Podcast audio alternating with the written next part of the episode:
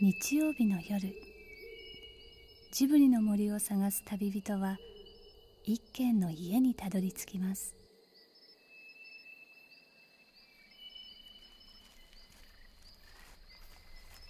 ジブリの森のラジオの川のほとりそこに立つレンガの家はスタジオジブリ鈴木敏夫さんの隠れ家です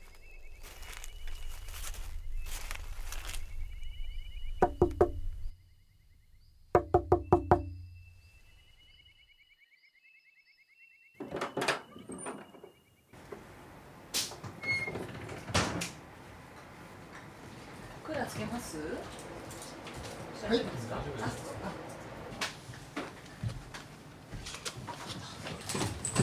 どうもこんにちは。こんにちは。今日はよろしくお願いいたします。よろしくお願いしますよろしくお願いします鈴木と申します古田です。よろしくお願いします。どうもこんにちは。ああ、かなえさん。 さん付けしたりして。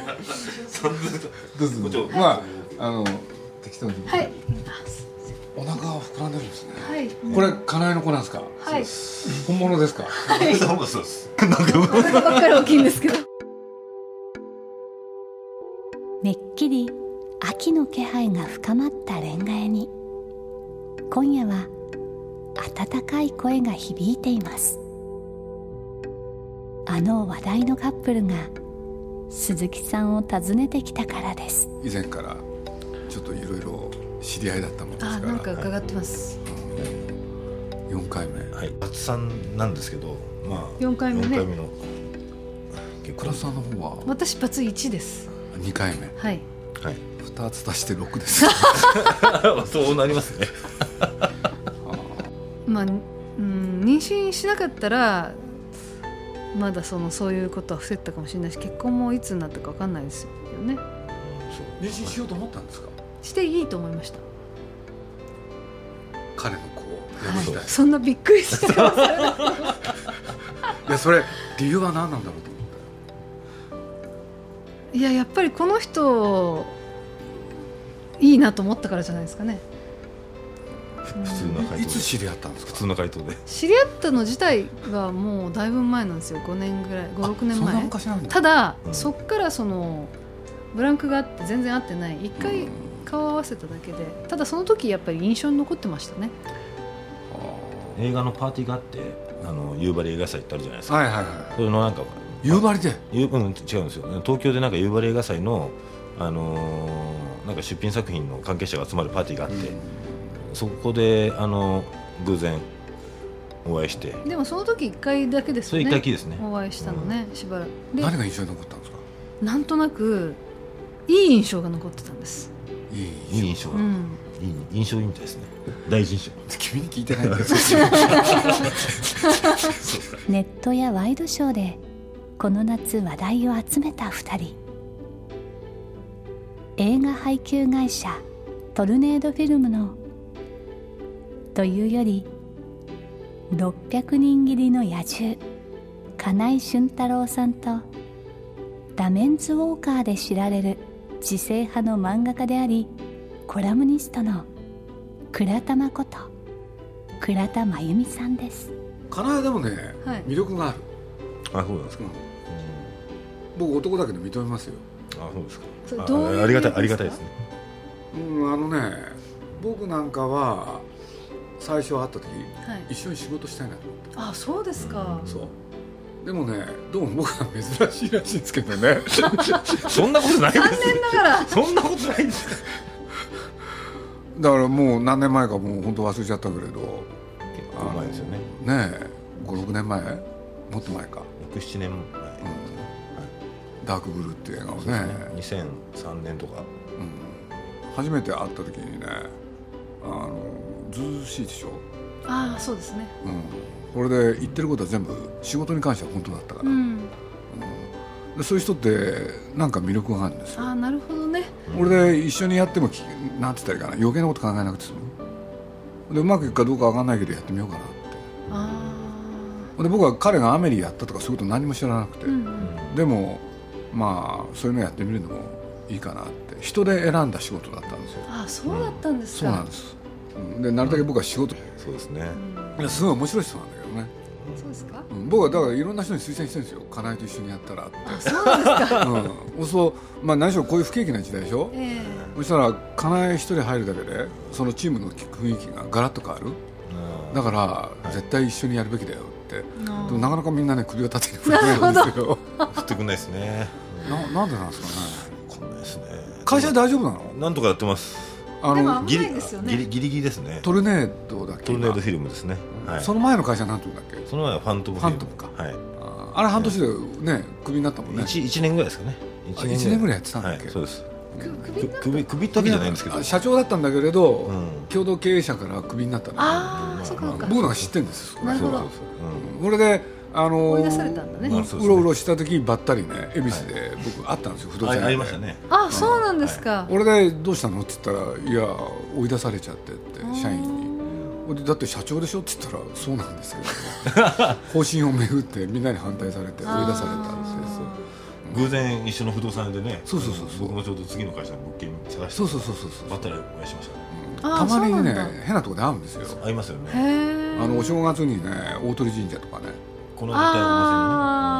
あそうーあなのんですよ辺りでお正月あのー元神社でね僕のおふくろがとねおふくろがまあ86にもなんだけれど一緒にねお参りに行ったらねお正月だからうんそしたら花井がいたんですよそうですね一人でなんいでや前の奥さんも一緒じゃないのいやえっ、とねあの時母親ですね僕の母親と一緒にいて神社にうん初詣って初詣でばったりお会いしましたねいわく言い難いんだけれどそうですねどどういう風の吹き回しででも一応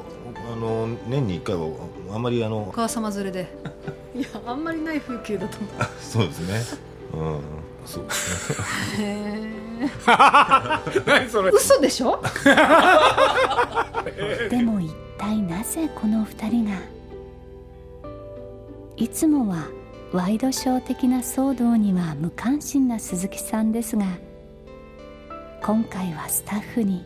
「家内を呼ぼう」ってメールを回したりしてなんだかお二人の話を聞いてみたかったみたいです。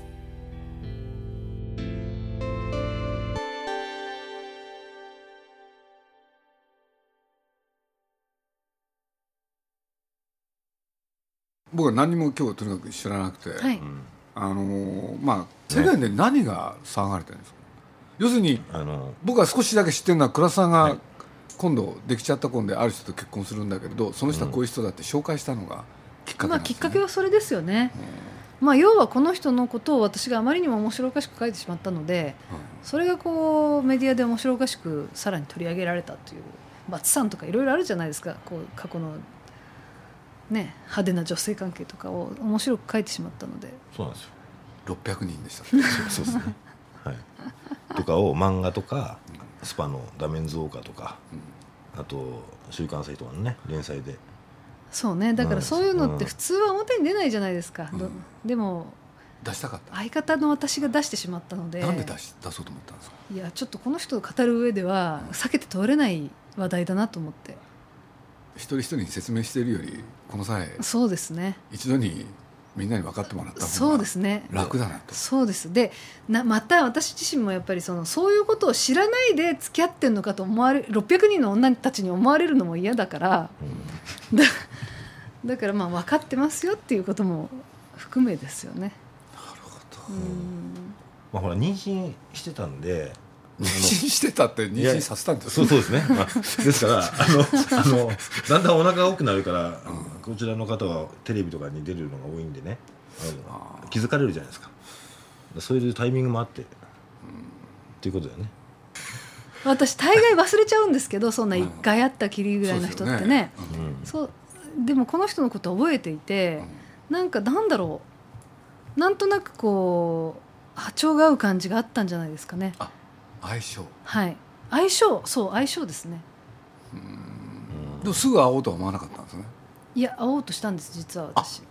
そうなんだうん、でもそれがうまくいかなかったんです、というのも私もやっぱりそのそうは言っても別に恋に落ちたとかじゃないからあのデートしませんかとか食事行きませんかとかっていうのはちょっと違ったんですよねだから自然に会いたいなと思ってもう一回金井さん金井俊太郎にどっかで自然に会いたいなとでそういう時に私ちょうどたまたま雑誌でその対談の企画を持ってたんで,、で金井さんだったらまあギリギリ対談相手としてあはははセーフぐらいの知名度なので、あのちょっとこうこういう人を呼びたいんだけどっていうふうに編言集者にった話んですけど、でもそれが通らなかったんですよね反対されたんですかなぜかわからないんです全部通ってるんですよ今まで私が今までははい、リクエストした人ってその担当者の方は女性なんですか男性です男性だから私そのこのその話を彼にした時にそこの雑誌の編集部で何かやらかしたんだろうってずっと思ってたんでなんか心当たりないかってもう56回聞いてるんですけど、はい心当たりないっていう。うんわけじゃないんですがその雑誌では僕もしばらく連載持ってたりしたんで、あそうなんだはい、あの小さいコラムですけどだから結構仲良く今でも仲いいんですけれどなんでダメだったのかなそれわかんないね私あなただけだよ通らなかったの、あそううん、なぜなんだろうね全然わからないんですよね、うんあの隠時してることは隠し事はしないですか隠し事いやでも隠し事が習慣化してるんですよ好この人きでしょだって隠し事そあの意識してんのか無意識してんのかわかん無意識なのかわからないけどはい隠し事がなんかもうねあの習い性になってそうそうそうなんですもよう、うん習慣化してるね今まででずっと例えばうん嫁がいる時いろんな嫁がいる時に、うんそのいろんな隠し事をせざるを得ない状況がたくさんあったわけですよ、でその時にもう隠さなくていいことまで隠すう学習したなるほどそうですねでもだから隠すさなくていいことまで隠すから、うん私とこう仲良くなってからうんあのなんでそれ隠してたのなんでそれその場で言わなかったのっていうようなことが時々ありますよね、うーんでも嘘つかないでしょうーん私にはついてないかな嘘つかないですねでも嘘は嘘つかないすんなりつきますよねあそうかつく時もありますよねうん状況によってはねうん嘘つくの嘘とはもう気づいあのこっちはあいやの嘘でし ょいやだって例えば、あのー部屋の中に女性といる時に他の女性が来た時、い両方にその相手の女の人のことを妹だって言うわけ ですよそれは嘘でしょあ嘘ですそれは嘘だそれは嘘ですねそれは嘘ですわうんそれは嘘です妹だって言うんだそうですそねの妹って何回も使ってますよね結構使ってますねなるほど結構鉢合わせするタイミングがあの多いんだ多くて、うん、結構困った時があってなんでは妹だって言うのいやなんかとっさに出ちゃうんですよね本当に妹がいるから本当に妹いるんですけど、あのそう部屋の中に女性に今妹が来たっつってちょっと待ってくれるとで外にいる女性には、妹が今いるからちょっと入れないからって言ってそんなわけないでしょって突っ込むんですけど両方から本当に妹だからっつって、言い張りますよそれこはえー言い張りましたなんで嘘つくの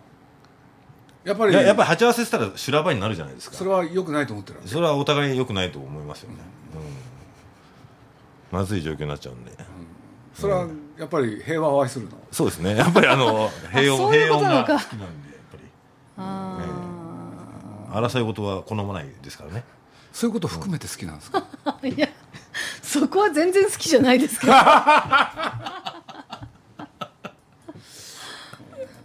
はいでもそういう話自体は面白いですけどねだからそのある種の魅力に関しては僕も理解できるなるほどあでも今私も鈴木さんがおっしゃったその嘘つかないでしょっていう部分で、うん確かにその妹だとかそういう嘘はあるけど、うんあのなんていうのかな自分を粉飾する嘘はあんまりつかないですね仕そうそうそうそ事うのことに関してもそうだしあの私もそのアメリの話とか全然聞いてなかったですし、あのー割と男の人ってこういうことしたんだよっていうようなことを言いたがりな人が多いんだけどむしろ失敗話の方が この人は多いですあの自分をか飾らっね、て何者かに見せようとかねそうですね、うんかけらもない、うんうんないですね、うんうんそれはねあの最初にパッと分かっちゃったんですよねああそうですかだから一緒にちょっと一回やってみようかなって、うんうん俺でまあちょうどその時にもう一つ僕らの目論見みもあったんでねこの人とやってみるといいかもしれない「キリク」って映画なんですけどねう、んうんうんあその話初めて聞きましフランスのアニメたへ「キリクと魔女」っていうねえへ日本え語タイトルうん、でそれをねあのーなんて言ったらいいかな高畑勲っていう人がね、ええあのいいアニメーション映画だとところが世界中どこでも公開したのに日本だけがやってないうんこれは恥ずかしいことですよとというのは内容がいい映画だからうんところが日本では日本向きじゃないということでみんな配給者がね、やめてた作品なんですよ、これで持ちかけてみたらねすぐやるっていうし、へね、えでなんとなく予感があったんですよやるって言うなっていうああそうですか、それもなんとなく分かったんですよね、うんそれでね今のその2本の映画そのダークブルーっていうのは本当はねなんか違う名前のタイトルだったんですけどねそうですねなんだっけあの空にこのえっ、とここのこの空に君を思うですかねあそうそうそうそうはい、うはんていうまあだいぶ違なう、い、もうそのなタイトルでうんポスターとかチラシ全部作っちゃったんだけど、うん、その後にあのーたまたまあの鈴木さんの方に宮崎駿監督のうん映画のコメントをもらいたいっていうオファーをしたら本当にくれくれることになったっていうことでねまさかこっちはくれると思わないじゃんあそうなんだうん宮崎監督はそういうコメントとか出したのあんま見たことないあかー確かにねらうんうんあの僕らもあれなんですよあのねじゃあ映画見たいなと思ったんですでも協力するかどうかはね、うん見てみないと分かんない、うんそうすでもあの顔見てねやろうかなって気になったんですよ、へーそういうこともあるんだありますよどっちかっていうとそっちが先、あそうですか、うんだって見ていい映画ってなかなかないじゃないですか、そういうもんなんですまかあそねうですよねうん、でもこの場合は映画も良かったしね、うーうんん、ほんでまあ多分難しいかなと思ったけれどあのヒットするかどうかはね、うんでついでにね出資まですることになっちゃってあそうねありがたいですそうですねやったんですよねびっくりしましたそれが出会いなんですよああじゃあ本当アメリのえっ前後ぐらいとあか、とだねすぐああそうとなんだ三二年後ぐらいアメリカううんんそうですねそっか2003年ぐらいですからいろいろとお世話になりましたあの時はうんなんかね人にはこうね割と恵まれてるというかねあ なたはなんか人恵まのれてるんですか人の印象に残りやすい人だなとな思んっでてた残るんわですかねかんないんですけどそのね正直以外で言うとなんだろうなうんうーんでもあの関係あるかどうかわからないんですけど私のもうあの前の夫との子供がいるんですよ9歳の。でその息子とかがもうそのすごい好きなんですよね彼のことをうん子供に好かれるよねなんとなくわかるね今もう一緒に住んでるんですけど好かれますね私の妹の子供たちっていうのも近くに住んでるんですけど大好きだしこの人のことがお父さんより好きぐらい好きだようね、んそうねい人や間じゃないんじゃ本ないかな当になんだろうそう人子供人間じゃないいやちょっと人間じゃなくないです けどちょっと動子供物動物じゃない動物、うん、なんだろうな動物っぽいのよそうなんですかね子供はすごい来ますね昔からそうなんでしょあの近所の子供もいつも寄ってくるしうんそれはなんだろうね昔からそうですね何なんだわかんろうないです子供には好かれるみたいです好きなの子供面白いです好きですようんうん今一緒に遊んでるの結構楽しいですようん土日はなるべく遊ぶようにしてるし子供なのかねなんですかねちょっとわかんないんですけどねうんうんこういう人は本当珍しいなと思ってこちらの子供もすごい素直な子でね、あのーいきなり会った一緒に住むことになって初日、うもうあの自分のことをなんていうか、うん呼ぶ呼び方、はいはいはいはいどうするのかなと思うじゃないですか、うんあのーそしたらもう向こうのこの子子供がの方から、うんあの初日に僕のとこ来て、うん今日からお父さんって呼んでいいですかと」九私歳の子が何にも言ってなかったんですよ、うん九歳の子がなんて呼ばせようかなって、まあ、おいおいね、あのお父さん的なこと存在になってくれたらいいなとは思ってたけどあんまりそういうことって私の立場で強制するのもちょっと変な話だしできた子ですねいやそうそうそうでも意外だったなそれはいきなりだったんでいや本能で感じたんでしょういんいやいきなりだったんでねやその子立派になりますよすごいですよね、うん親がダメだとよくなあるそうそうそうそういや本当ね逆に本当いいのかみたいな感いじきなり即日お父さんだもんね、いきなりですかみたいな感じだったんでち私ょっもとちょっと驚いたねあの時そうしゅんちゃんとかそのぐらいが適当かなぐらいにおじ思っさてんたんかだなけみたいな感じだったんだけど子供ってのは意外な能力持ってるからなそうですねちょっとびっくりしましたねうんでもういきなりねあのあの近所の小学校にねあの福岡から出てきたんですけど上京してきたんですけど、なんかあれですよね福岡在住だったんですよ、どね、そうですすうんね、はいうんご家族と一緒にそうです両暮親らしてたんですよね、はい両親ご両親と息ね子とはいちょっとこの間聞いたんですよねそうでもう東京の学校に行くことになり、でもう結婚することになるんであの名前をねあの倉田生からあの金井にもうしまだ席は入れてないんですけどそういうことになってでも心配はないんですかまた離婚するっていう、ああいやそれあんまり思ってないですねみよく言われるんですけど、うん、みんな言うねみんな言うしみんな思ってるし、ん下手したらもうね、あのー新しい人次にいるでしょぐらいに言われてるよねあなたね今言われてるねもうねねうんほあのいるのいませんね今までの人ももしかしてそうだったのかもしれないけどそれはなんだっけ指輪とかさはいブレスレットってさはい三度目の奥さんが作っていやるこれは違うんですよねあ違うのこれ違いますはい前よくやってたよねそうですねあのそういうアクセサリー作ってた人うんそうだよあねよくご存知ですねそうなんですよ、あーうんなんだか知らないけど少しはあそうなんだ 中目で暮らしてたもんねえーっと中目っていうのかそれ2番目ですね中目ああれ2番目なん はだいそれそれ2番目ですもうなんか混乱してる混乱してまれすねあれ2番目ですね2番目の時はい中目俺黒送っはてったことあるもんはい送ってったことあるよあそうですよねそれだから2番目へー2番目ですねあれの時そうなんだ、はいあじゃあ2番目の奥さんとはお会いしていや会ってないですけどあ家の前まそうでなん送ってでってなるうん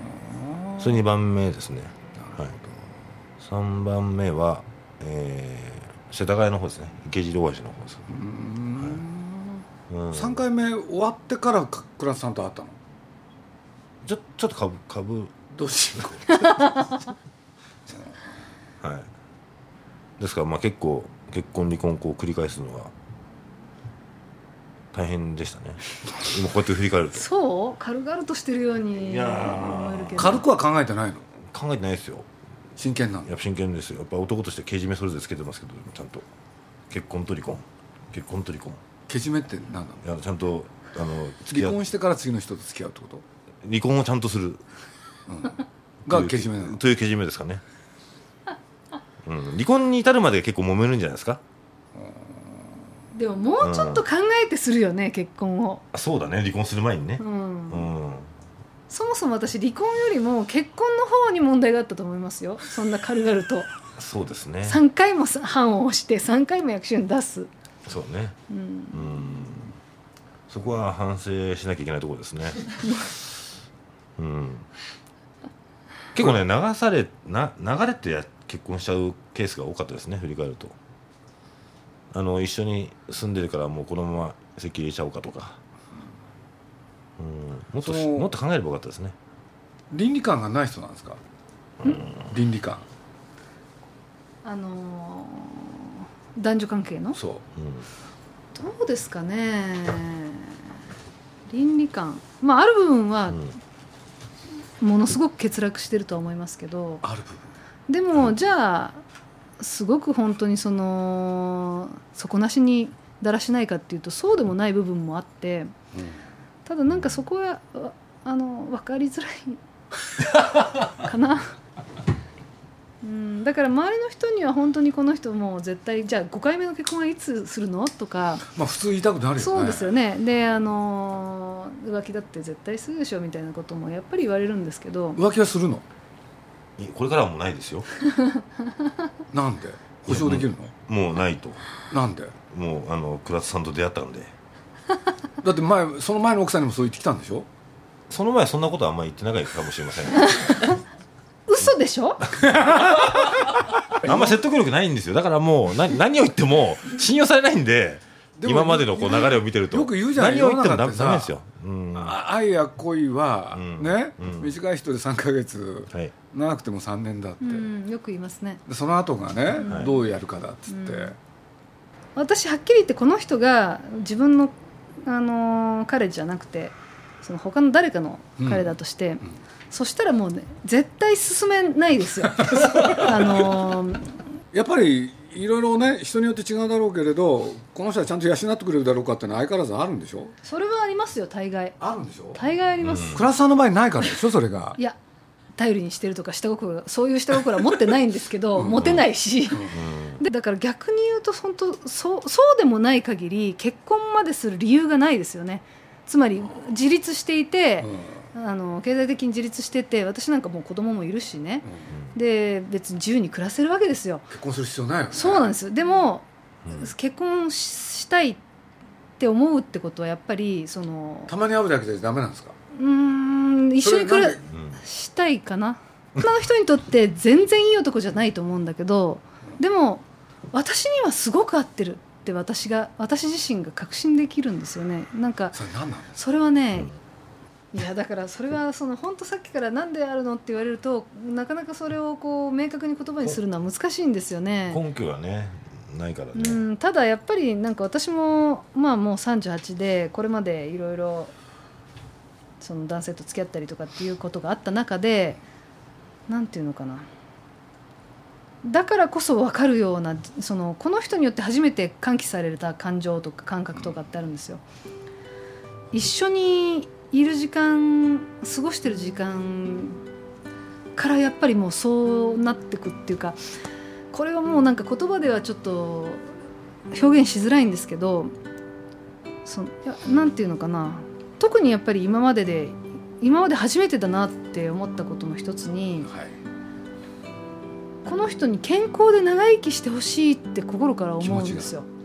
はい、うんそういえばレンガ屋での対談でもいやジブリの映画でもこれまで恋愛っていう大問題は正面から取り上げられてこなかった気がしますなぜなんでしょうそして今鈴木さんが「美女と野獣」の恋愛話に耳を澄ますのはなぜなんでしょうかその健康で長生きしてほしいっていうのはでもそそうのいう感情が湧いたんですそうですね愛情の感覚としてすごく、愛情うね、ん、うんきもう基本的だけちょどっと恋もの愛すご感情くと少強し違いうんだうん、恋愛感情ももちろんあるんですけど、なんかねそのだってどうせ子供ができましたんでどうせまた浮気するんです よ いやしないと思ううしないんでえ先ほども言った通りもういやそれはだって最後力で任せたもんだかいらやもうしないってししなないいって言ってるけど 去年の暮れ彼女に出会ってからは浮気してないですかしてないですね本当にはいしてないですいハケやしてな いですいや本当してないんでだうわまあ今もう浮気って言葉なんですかって感じですよそこまで言うあ のねそれを言わせるとなんかねあのね嘘っぽいですよねあのね逆に嘘でしょ鈴木敏夫のジブリ汗まみれ今夜の出演はスタジオジブリ鈴木敏夫トルネードフィルム金井俊太郎さんそしてダメンズウォーカーでおなじみの漫画家倉田真由美さんでしたお二人の恋の物語にはどんな世界の秘密が隠されているんでしょうかそれよりもお二人の恋の行方はどうなるんでしょうかあのイヒの隣にね田村千恵子っていうのが座ってるんですよ、はいねはいで要するに彼女の同僚同い年はいがある時、はいあるところではい喫茶店に入ったんですよはいはいそしたらねなんとそこにはい金井がいたんですはい当然、はいその前には女性がいるわけですねそして口説いてたまあ時期は言ってませんでしたけどね。あの今ちょっとせちょっと説明してもらうう。いや全然わかんないですねなん なんでしょうかそれう口説いてるって言われてるよー、んなんですかね怖いですねジブリのスタッフ怖いなあいや私も今それ初めて聞俺きもま知っしたたよね俺知らないですようん知らないなそんなことあったんですねあー怖い続くあちなみに9月18日金井さんの誕生日にお二人はめでたく入籍したはずです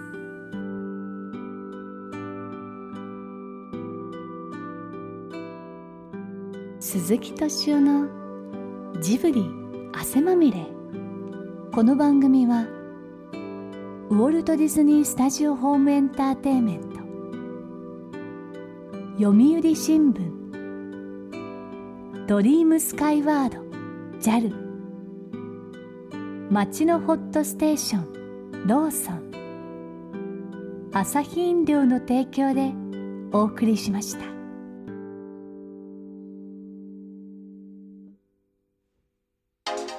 「はじめまして古田敦也です前田紀子です浅井新平ですパトリック・ハーランですパックンと呼んでください平愛理です何から話しましょうかとりあえず休憩しますいやいきなりこの続きはアイデア JAL.jp で旅にアイデア JAL どういう映画やったんだっけ侍ゾンビ何それ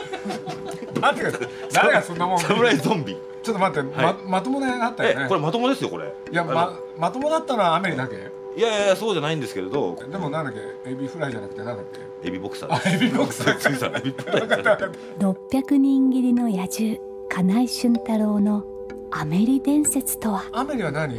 ホラーだと思って買ったんだだからエイリアン4の監督の新作だからってことで買ってるわけですよあそれだけいい加はい減な声はい